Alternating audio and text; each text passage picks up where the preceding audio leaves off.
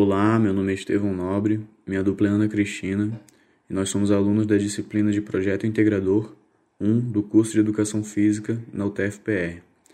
E no podcast de hoje nós abordaremos o tema Educação Física para Idosos. Nós fizemos uma entrevista com a Luana, uma profissional que atua na área como personal de idosos.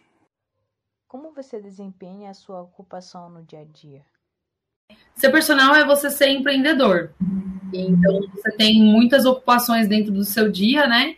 E eu basicamente desempenho a minha função sendo a única profissional que faz tudo, né? Uhum. Que organiza, que busca cliente, que atende os clientes, que planeja, que tem que estudar, né? Que tem que divulgar o trabalho. Então, no meu dia a dia, no meu cotidiano, a minha, a minha atividade primordial se dá pelo trabalho de captar os clientes, né? Fazer o contato com essas pessoas, entender quais são as reais necessidades, seja através de um familiar que me procurou, ou o próprio idoso, né? Porque eu atuo com esse público, e a partir disso fazer o planejamento estudar, às vezes tem algum, algum paciente com uma necessidade específica e aí tem que fazer um estudo específico para isso, né? Não dá para a gente sair fazendo. Tudo bem que a prática ela dá muito recurso para a gente, mas muita coisa a gente tem que buscar na literatura, não adianta, né? Planejamento. Então, basicamente, a minha ocupação no dia a dia se dá dessa forma, né? Capita cliente, é, investiga tudo isso, faz avaliação, feita avaliação, conversa com aluno, alinha expectativa com aluno, com família e faz a atividade em si, né? Que é o, o a atuação aí no dia a dia e no trabalho. Ah, é, obrigado. É, o que um profissional de educação física ele precisa ter para atuar nessa área? Tá, é, teórica e praticamente, né? Acredito que da parte teórica, o, o profissional ele precisa ter os conceitos básicos, né? Os conceitos básicos, independente de ser do idoso, primeiramente fisiologia, né? E como que isso se dá no processo do envelhecimento e eu basicamente faço uma anamnese inicial e a partir dessa anamnese eu escolho os testes. Às vezes, não na anamnese, eu consigo perceber que o idoso está falando coisa desconexa. Então, eu não posso chegar e simplesmente fazer um teste de força com ele, né? Um teste de dinamometria é, de preensão manual, que eu não faço atualmente, mas poderia citar esse, né? Como um teste aí que todo mundo conhece, mas não tem como eu ficar focado no físico se eu não prestar atenção nas outras questões. Eu acho que a avaliação é uma coisa primordial para o profissional e a partir disso, baseado nisso, ir para a prática. Como foi a sua trajetória para trabalhar com essa área? Tá.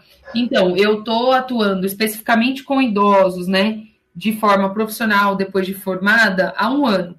Fez um ano exatamente esse mês, tá? Eu entrei na faculdade, fiz a Federal Unifesp São Paulo, né? Universidade Federal de São Paulo, lá em Santos. E lá é um campus de modalidade de saúde. Então, a educação física lá, ela tem muito conteúdo voltado para atuação em saúde. E aí eu comecei a ter contato com muitos projetos e monitorias com esse público. E aí foi rolando um encantamento, né? Nossa, que legal. Então eu me envolvi. Caramba, um grupo de alongamento, aí participava do grupo de alongamento, 30 idosos fazia um estágio, chegava no, no estágio da UBS, atendia idoso. Fazia um projeto na academia, trabalhava na academia, quem sempre estava comigo era o público idoso, né? Então sempre rolou uma conexão minha com esse público, né? E uma vontade e um interesse de entender melhor o que é esse processo do envelhecimento, que é um processo bem complexo e diferente do comum, né? É, fiz a minha iniciação científica, que foi um projeto de dança, para avaliar. Foi um, eu fiz um projeto de dança e aí não era só dançar. Eu organizei a dança para que a gente trabalhasse aspectos que fossem importantes para os idosos. E aí a pesquisa deu um resultado interessante para a saúde mental e qualidade de vida. E aí eu fui gostando cada vez mais. E aí, durante a graduação, eu fiquei sabendo do programa de residência. Só que para educação física, a residência em saúde do idoso só tem no Rio de Janeiro e em Minas Gerais. Fui fazer as duas provas, Fiz as provas, não passei, fiquei um pouco frustrada, mas também queria participar desse projeto de residência. Né? E aí eu fiquei com, esse, com essa vontade e passei na, na saúde, saúde coletiva, que acaba abrangendo todas as faixas etárias, desde a criança até o idoso, né?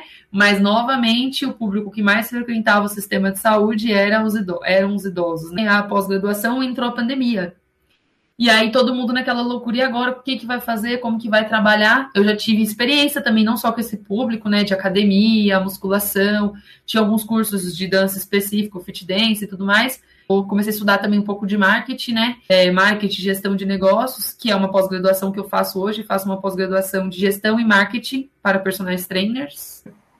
E de que forma você acha que trabalhar no cuidado do idoso impacta na vida profissional e pessoal do educador físico? Como que impacta, né? Então, eu acho que impacta de diferentes formas, né? Como eu falei, eu acho que antes de tudo é você ser humano, né? Você vai lidar com muitas coisas, por exemplo, esse exemplo que eu citei, de você ver uma pessoa é, que cuidou da vida da família toda em uma situação de abandono, né? Sem nenhum. Você, você é humano nesse sentido, mas você passa por situações que você fala, cara, não quero que meu pai passe por isso, não quero que alguém da minha família venha a passar por uma situação dessa. Então você se transforma como pessoa e como profissional, você só tende a crescer, né? Porque se você é, escolhe esse público, você tende a crescer, né? Dependendo sempre do público que você escolheu atuar, né? Então, se você escolheu atuar com esse público e você fechar é, fechar só para isso, você vai cada vez ficar mais experiente e vai conseguir lidar melhor com essas questões, que não são questões fáceis.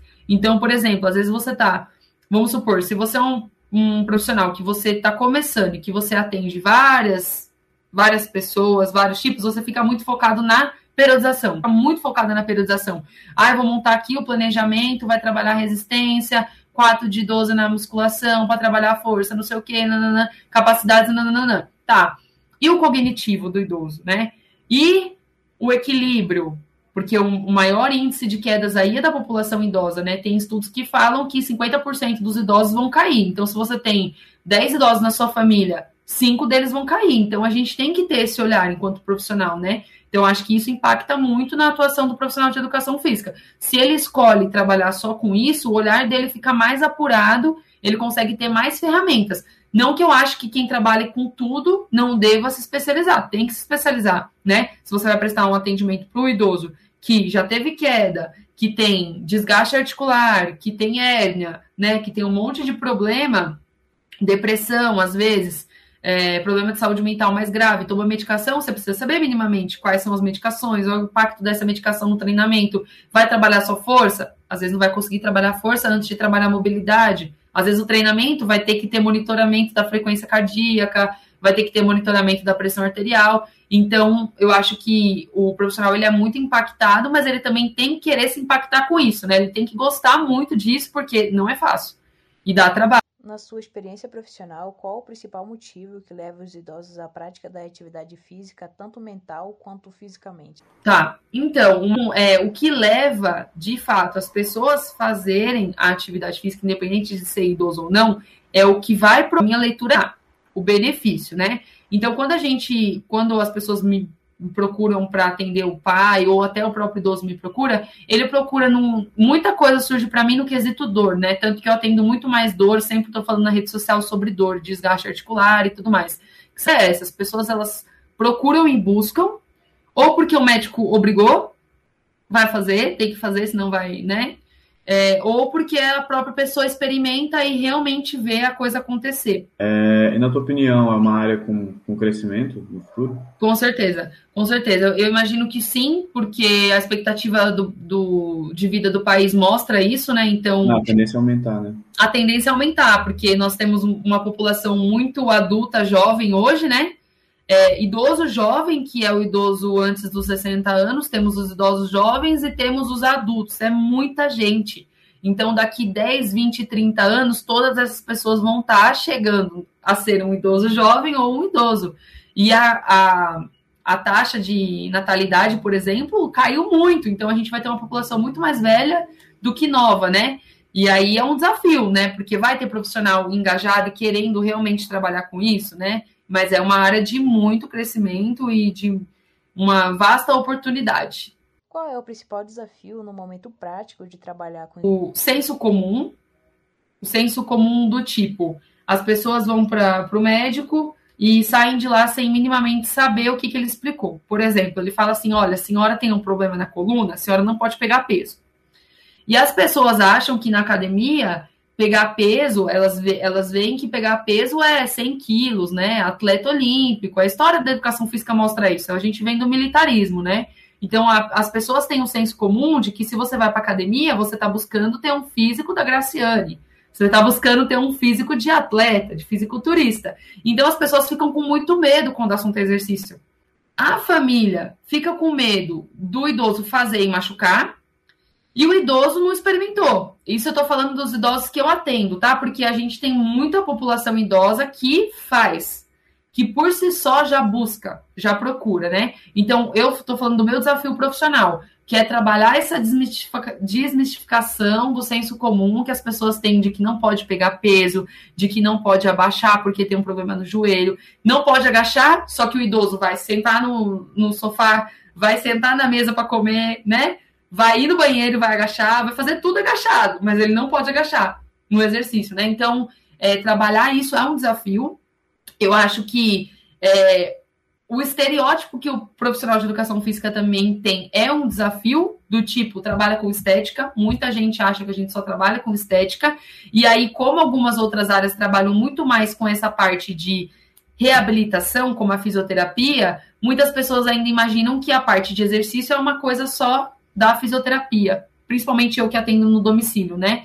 Então as pessoas acabam ainda achando que, ah, não, tem que fazer reabilitação. Tá bom, mas a reabilitação ela perpassa entre as duas áreas, não que uma esteja certa ou que esteja errada. Eu acho que é uma transição e um trabalho conjunto, né? Porque às vezes a fisioterapia tem muito mais recursos que a educação física e vice-versa. Mas um desafio que eu encontro é um desses pontos também. E principalmente essa compreensão que as pessoas têm em relação à área, né? E aí, desafio prático, que eu acho que é você ter aquele jogo na hora da aula. Você chegou para dar aula, você planejou uma aula, meu, periodização, organizada, tem que fazer tantas séries, tantas repetições para a gente ter determinado resultado, porque isso tem que acontecer, tem que ter um planejamento prévio. Chega na hora, não tem, o que, que a gente faz? Então tem que ter ali a cabeça já preparada, estruturada para o plano B, C ou D, dependendo da situação que aconteceu ali no momento. Uhum, entendi. É, essas foram as perguntas. E tu quer deixar tua rede social? Alguma coisa assim? Sim, sim, é. Se vocês quiserem buscar lá, acho que você vai transmitir isso na sua aula, é isso? é, eu vou, vou cortar e vou, vou botar no Instagram. Ah, legal, legal. Marca lá, né? Primeiro de tudo, para eu divulgar também o trabalho de vocês. Uhum. Parabéns pela iniciativa, né? Então, obrigado, né, por, por me convidar. É, parabenizar pelo trabalho. Desejo que vocês sejam ótimos profissionais aí, se quiserem trabalhar, se quiserem tirar alguma dúvida pode me chamar lá no Instagram, é arroba Luana com dois N's, ponto personal sênior, quem tiver curiosidade, quiser, quiser bater um papo sobre essa área, olha, não sei, eu quero atender um idoso, estou um pouco perdido, o que, que você indica de livro, o que, que você já estudou que é bacana, pode me chamar lá também. E aí o meu e-mail, se alguém quiser um contato específico também por e-mail, hoje em dia é mais difícil, né? As pessoas acabam pegando mais rede social, mas o e-mail é luana, com dois N's, ponto, personalsenior.gmail.com